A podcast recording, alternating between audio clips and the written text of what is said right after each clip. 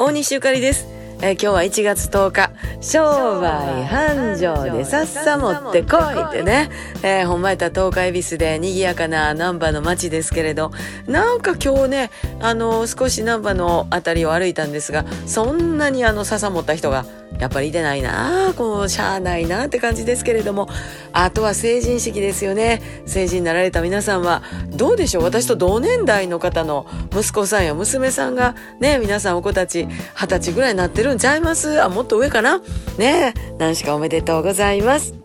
えー昨日はあの私の方から謎のリクエストを皆さんにしてしまいました。ねメッセージくださいねとか言って言うてましたけど、ゼロでした。まあいいやね、えーそのうちまた、あの、何などいただけたらなと思っております。で、あの、昨日はちょっとデザイナーさんとこ行ってね、いろいろ打ち合わせとかしてまいりまして、あの、T シャツが新しくなって、また再びタクタクで発売になるんですけれども、えーそれプラスちょっと他のことも相談してたんですね。実はちょっと衣装に施しをしようかいなとね、思いましてね、どうしてもその、えー衣装の工夫に対してですね、必要な文房具がいるんですが、なかなかないんですよ。本当にないの。で、昨日からあっちこっち探し回ったけど、やっぱりなくって、まあ、ええか思って結局ね、あの、帰りの電車の中で、アマゾンで買いましたけどね、通販かいって感じ。